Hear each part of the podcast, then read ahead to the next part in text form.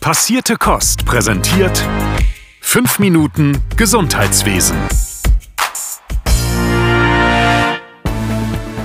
Hi, hier ist Sören mit den aktuellen Pflegenews. Deutschland braucht Pflegekräfte. 300.000 Menschen wären zusätzlich verfügbar, wenn sie ihren gelernten Pflegeberuf wieder aufnehmen würden oder von Teilzeit auf Vollzeit aufstocken würden.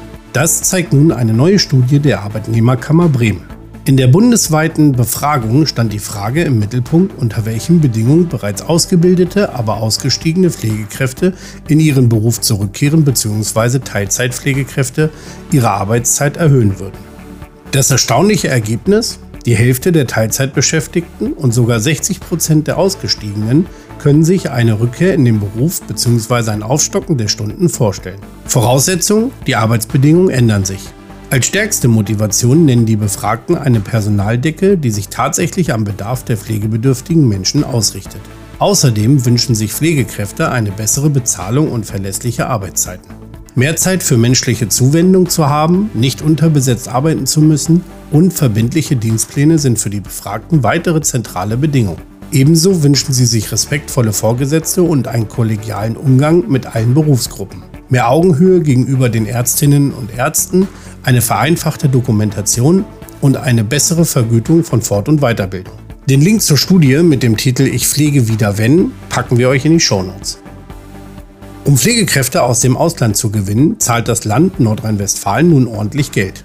3000 Euro Willkommensgeld erhält eine ausländische Pflegekraft, wenn sie in Nordrhein-Westfalen Anstellungsvertrag in einem Krankenhaus unterschreibt.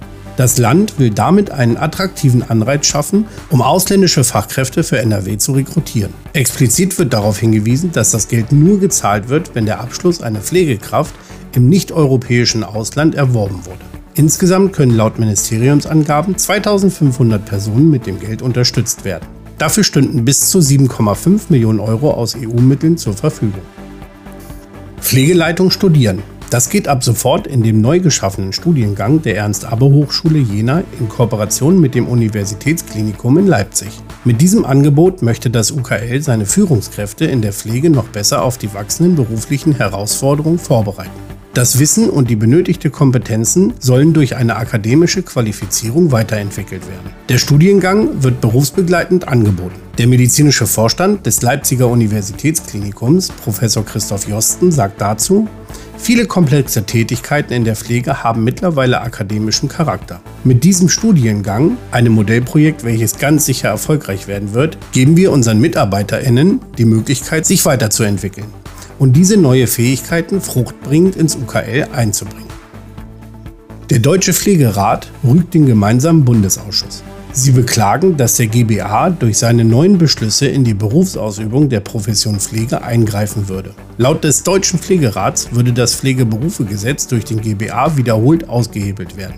Dieser versuche zum Beispiel durch Richtlinien Vertiefungseinsätze für die generalistische Pflegeausbildung vorzuschreiben, sodass Pflegefachfrauen und Männer in pädiatrischen Versorgungsbereichen nicht eingesetzt werden können. Christine Vogler, Präsidentin des Deutschen Pflegerats, sagt dazu, der Ausschluss von Pflegefachfrauen und Männern durch Richtlinien des GBA ist beispiellos in der gesamten Geschichte der Berufe des Pflege- und Gesundheitswesens und gefährdet die pflegerische Versorgung. Der GBA hat die im Pflegeberufegesetz geregelten Kompetenzen, die Pflegefachfrauen und Männer zur Pflege von Kindern befähigen, zum wiederholten Mal in seinen Richtlinien nicht ausreichend berücksichtigt und stattdessen versucht, Teile der praktischen Ausbildung neu zu regeln. Der Deutsche Pflegerat fordert, dass der GBA unverzüglich alle Richtlinien mit Regelungsinhalten zur Qualifikation des Pflegepersonals, auch außerhalb der Pädiatrie, rechtskonform anpasst. Dabei müsse zudem der hochschulische Abschluss nach dem Pflegeberufegesetz überall einbezogen werden. Mit einer neuen Kommission will die Bundesregierung grundlegende Reformen bei Deutschlands Krankenhäusern anstoßen. Gesundheitsminister Karl Lauterbach berief die Regierungskommission für eine moderne und bedarfsgerechte Krankenhausversorgung ein. Laut Koalitionsvertrag sollen Reformen im Klinikbereich unter anderem dazu dienen, die Krankenhäuser stärker nach Versorgungsstufen zu ordnen. Genannt sind eine Primär-, Grund-, Regel- und eine Maximalversorgung sowie Unikliniker. Die Krankenhausplanung soll an guter Erreichbarkeit der Kliniken und der demografischen Entwicklung mit einem steigenden Anteil der Älteren in Deutschland orientiert sein. Besetzt ist die Kommission mit 15 Expertinnen und Experten sowie einem Koordinator. Stellungnahmen sollen erarbeitet werden, die Reform soll es ab 2023 geben. Lauterbach kündigte an, dass die Kommission ein Arbeitsgremium sein solle, dessen Arbeit nicht mit einem einzelnen Bericht ende. Laut Gesundheitsministerium zeigte sich vor allem auch in der Corona-Pandemie Handlungsbedarf im Kliniksektor. Das war's von mir. Bis nächste Woche, euer Sören von Passierte Kost. Passierte Kost. Pflegethemen mundgerecht angereicht. Ein Podcast von Noventi Care.